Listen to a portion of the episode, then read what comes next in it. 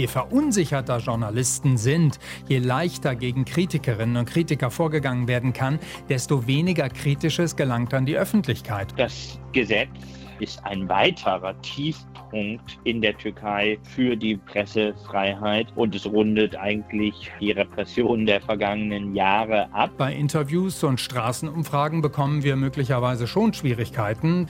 Das haben wir manchmal auch schon, dass Menschen zurückhaltend sind, kritische Meinungen in ein Mikrofon zu sprechen. News Junkies. Verstehen, was uns bewegt. Ein Podcast von RBB24 Inforadio. Es ist ein ziemlich skurriles Bild. Ein Mann Mitte 30 rum, schicker schwarzer Anzug, steht vor einem Rednerpult und haut mit einem Hammer mit voller Wucht auf sein Handy ein. Ja, das ist der türkische Oppositionsabgeordnete Burak Erbay und er will mit dieser Geste sagen, wozu braucht man noch ein Handy, wenn die Nachrichten, die man damit empfängt oder im Internet nachlesen kann, eh alle mehr oder weniger gleichgeschaltet sind. Da kann man das Handy auch gleich gleich in die Tonne kloppen. Er ist nämlich wütend über das neue Gesetz gegen sogenannte Desinformation und Falschnachrichten, das jetzt vom türkischen Parlament verabschiedet worden ist. Offiziell soll es dazu dienen, die Verbreitung von falschen oder irreführenden Nachrichten zu verhindern, so die Aussage. Kritiker und Oppositionspolitiker wie Burak Erbay befürchten, dass das Gesetz einen ganz anderen Zweck haben könnte, nämlich kritische Berichterstattung über den türkischen Präsidenten Erdogan und seine Partei, die AKP, noch mehr zu verhindern, als es eh schon der Fall ist.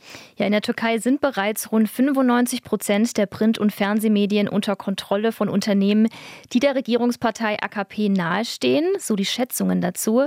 Wir sind Enrique Möller und Lisa Splanemann und wir schauen heute bei den News Junkies, welche Folgen könnte das neue umstrittene Gesetz für die Presse- und Meinungsfreiheit in der Türkei haben?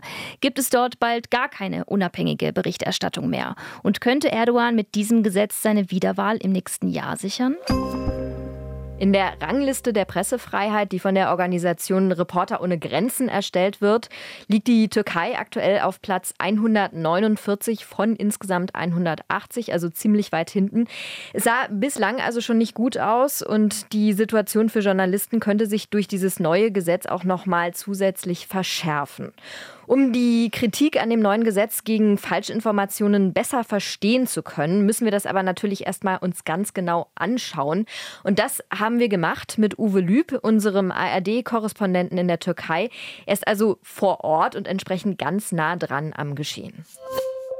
Was steht denn da jetzt konkret drin in diesem neuen umstrittenen Gesetz zur Desinformation? Das regelt unter anderem, wer Presseausweise bekommt, beziehungsweise wer einen haben muss für seine Tätigkeit. Das ist nämlich neu, dass man auch für Internetmedien jetzt einen braucht, sonst darf man das gar nicht mehr machen.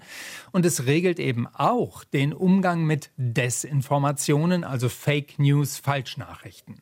Warum ist denn dieses Gesetz so umstritten? Also was sind die Gefahren, die dahinter stecken? Umstritten ist vor allem der Artikel 29. Der richtet sich gegen falsche Informationen, die geeignet seien, den inneren Frieden der Türkei zu stören. Konkret genannt werden Falschinformationen über die Sicherheit des Landes, seine öffentliche Ordnung oder die allgemeine Gesundheit. Und ob das nun aber gegeben ist oder nicht, das entscheiden Richter. Im Grunde genommen ist all das ja auch bisher schon möglich unter dem Vorwurf der Volksverhetzung etwa. Und das ist nun auch die zentrale Kritik, zum Beispiel des Internationalen Instituts für Presse, IPI. Man legalisiert das, was man eigentlich die ganze Zeit schon macht. Und die Kritik, die geht weiter. Opposition, andere Kritiker würden mundtot gemacht. Sehr anschaulich war die Kritik eines CHP-Abgeordneten im Parlament. CHP, das ist diese etwas sozialdemokratisch ausgerichtete Oppositionspartei, die größte. Und der Abgeordnete Erbay von der CHP, der rief am Rednerpult, ich appelliere appelliere an alle Jugendlichen, an alle 18-Jährigen, die nächstes Jahr zum ersten Mal wählen werden, wenn dieses Gesetz durchgeht, dann könnt ihr eure Handys nehmen und so wie ich das jetzt tue, mit einem Hammer zertrümmern. Und dann stand er da und hat sein Handy zerhämmert dahinter steht natürlich was, hinter dieser sehr kräftigen Bildsprache. Gerade junge Menschen informieren sich überwiegend über das Internet und in sozialen Medien und Erbay meint, mit diesem neuen Gesetz würden diese alle mundtot gemacht. Das Handy als Informationsmittel sei also nichts mehr wert und darin sieht er durchaus auch eine Gefahr. Und was bezweckt Erdogan jetzt konkret mit diesem Gesetz? Also was ist seine Agenda dahinter? Da kann man natürlich nur spekulieren, denn ich weiß nicht, ob es einen direkten Zusammenhang gibt äh, zwischen diesem Gesetz und den anstehenden Wahlen im nächsten Jahr. Es werden ja sowohl das Parlament als auch der Präsident neu gewählt.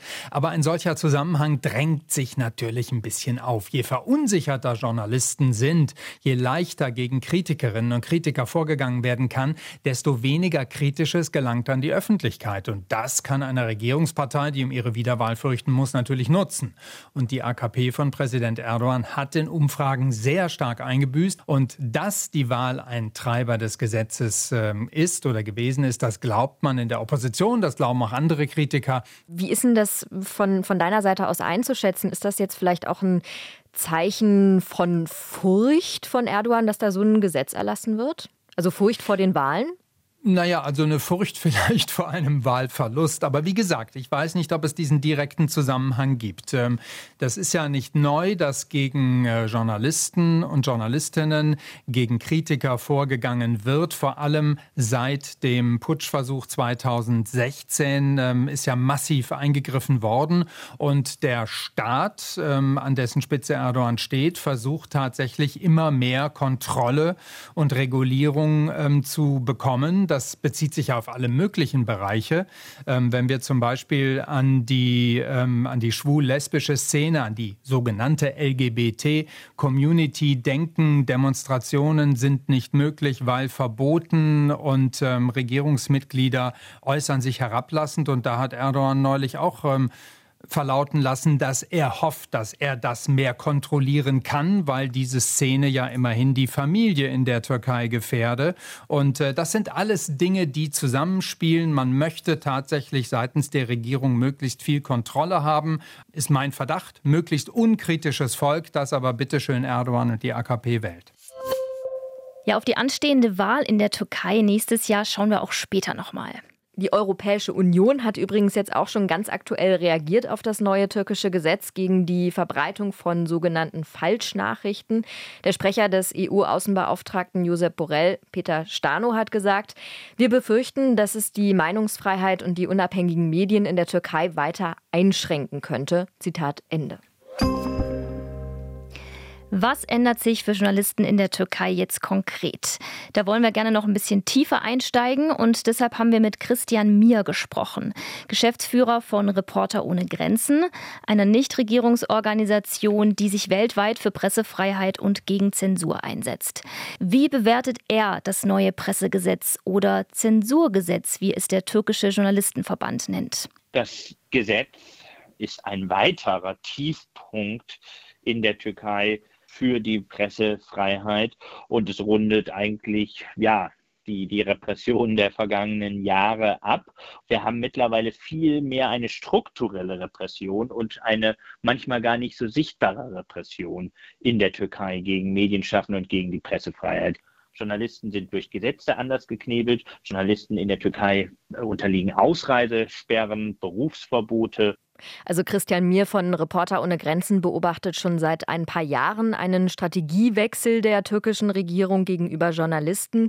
Die Verhaftungen haben zwar abgenommen, dafür sind die Repressionen jetzt struktureller Natur und damit unterschwelliger. In der Türkei muss man einen Presseausweis haben, um als Journalist arbeiten zu dürfen. Das ist ja anders als in Deutschland, wo Journalismus ein freier Beruf ist und viele Journalisten bekommen keinen Presseausweis, haben damit sozusagen de facto ein Berufsverbot.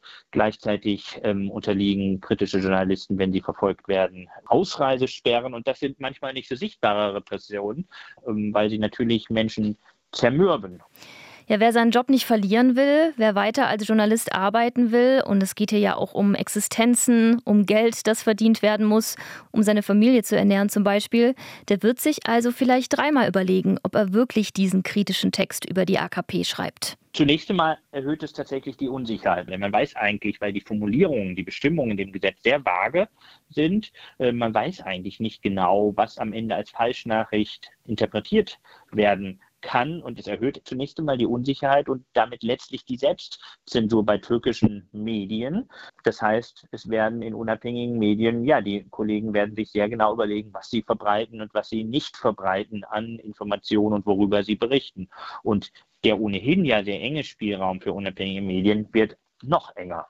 Herr Journalisten drohen durch das neue Gesetz in der Türkei Haftstrafen von bis zu drei Jahren, wenn ein Gericht zu dem Ergebnis kommt, sie haben Falschinformationen verbreitet. Wie ist das aber für ausländische Journalisten, die dann auch in der Türkei arbeiten? Das wollten wir von Uwe Lüb wissen, unserem Korrespondenten. Hat er jetzt Sorge, nicht mehr so frei berichten zu können wie vorher? Bei Interviews und Straßenumfragen bekommen wir möglicherweise schon Schwierigkeiten. Das ähm, lässt sich noch nicht absehen. Das haben wir manchmal auch schon, dass Menschen zurückhaltend sind, ähm, kritische Meinungen in ein Mikrofon zu sprechen. Ähm, und dazu kommt, man braucht für seine Arbeit hier eine Erlaubnis, die sogenannte Akkreditierung. Und die ist natürlich immer auch ein Druckmittel, etwa wenn sie nicht ausgestellt wird oder sie kann entzogen werden. Und das haben ja Kollegen aus Deutschland schon erlebt. Kommende Woche beginnt hier die Bewerbungsfrist für die neuen Pressekarten für kommendes Jahr. Und dann werden wir mal in den Wochen danach sehen, wer sie nun alles bekommt und nicht bekommt. Also ob sich da ganz konkret was ändert. Und so eine Akkreditierung gibt es übrigens nicht nur für Journalisten. Sowas ähnliches gibt es auch für ausländische TV-Sender. Die Türkei hat vor kurzem eine Lizenzpflicht für Auslandssender eingeführt, also sowas wie die Deutsche Welle beispielsweise. Wer sie nicht hat, darf nicht senden. Die Deutsche Welle weigert sich aber, sie zu beantragen, weil mit dieser Lizenz Verpflichtungen einhergehen. Also diese Lizenz ermöglicht der Regierung, auf Programminhalte einzuwirken. Netflix oder Amazon Prime, die haben die Lizenz zum Beispiel schon beantragt und mussten daraufhin Serien und Filme von ihren Portalen runternehmen, weil sie abgemahnt wurden. Das hat die Nachrichtenagentur Reuters berichtet. Darunter war zum Beispiel der Film Cuties über ein elfjähriges muslimisches Mädchen, das sich gegen ihre konservative Familie auflehnt und Tänzerin werden will. Kritische Stimmen gehen davon aus, dass dieses neue Gesetz wahlstrategisch ist. Journalisten können nicht mehr unabhängig über die politische Lage im Land und nicht mehr kritisch über die Regierung berichten. Erdogan scheint diese Verschärfung nötig zu haben, weil die Umfragewerte zuletzt abgestürzt sind. Der Präsident Erdogan versucht also kurz vor den Wahlen in der Türkei nochmal das Ruder für sich herumzureißen. Und dass der türkische Präsident an Zuspruch verloren hat, liegt unter anderem daran, dass die wirtschaftliche Situation in der Türkei zurzeit ja sehr angespannt ist, kann man sagen. Und das wollen wir uns jetzt mal genauer anschauen. Also was ist los in der Türkei? Worunter leidet die Bevölkerung?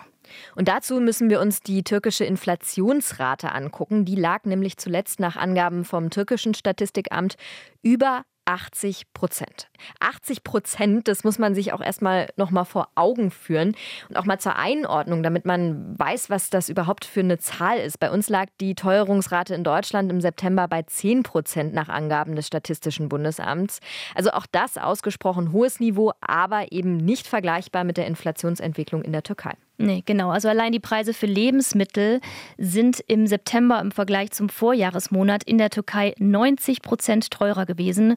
Und die Preise könnten weiter steigen, vermuten Experten. Jetzt gehen sogar einige Beobachter davon aus, dass die Inflation in echt noch viel höher sein könnte, als offiziell angegeben wird. Eine tatsächliche Inflationsrate über 180 Prozent wäre sogar möglich, wird geschätzt. So oder so, also ob 80 oder 180, der Alltag in der Türkei hat sich massiv verteuert. Unsere ARD-Korrespondentin Karin Sens, die hat Ende August eine Suppenküche in Istanbul besucht und hat dort mal mit den Menschen über die hohen Preise gesprochen. In der Türkei ist es so, was man heute kauft, kriegt man morgen nicht mehr zum selben Preis. Elif sitzt ihm gegenüber. Sie hat schon mit der Suppe angefangen, legt aber den Löffel zur Seite. Ich habe neulich einen großen Kanister Wasser gekauft. Vergangenen Monat kostete er 20 Lira. Vor drei Wochen dann 22 und jetzt 25 Lira. Das alles in nur einem einzigen Monat. Wahrscheinlich kostet der Kanister bald 30 Lira. Lebensmittelpreise, Heizkosten, alles ist teurer geworden in der Türkei.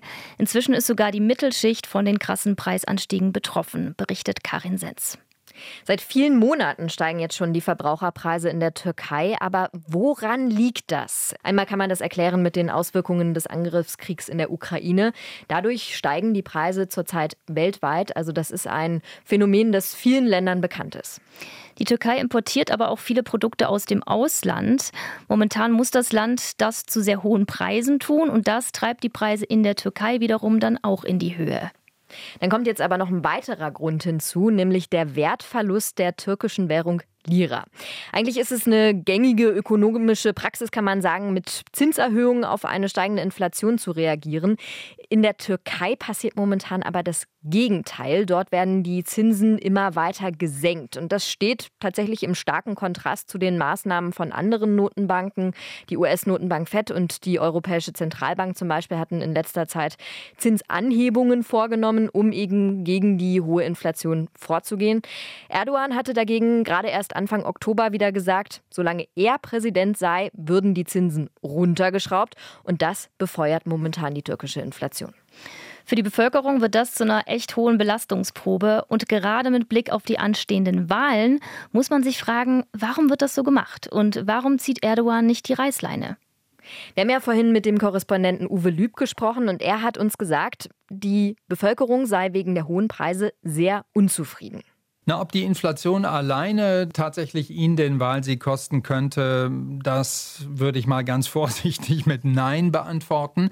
Aber natürlich mit allem, was damit zusammenhängt. Ähm, wir haben ja schon auch mit der sehr hohen Inflation immer wieder sehr hohe Lohnangleichungen gehabt, dass also die staatlichen Löhne und Gehälter angeglichen wurden, dass der Mindestlohn, für den sehr viele Menschen in der Türkei arbeiten oder arbeiten müssen, regelmäßig angehoben wurde allerdings nicht im selben Tempo wie die Inflation oder in derselben Höhe.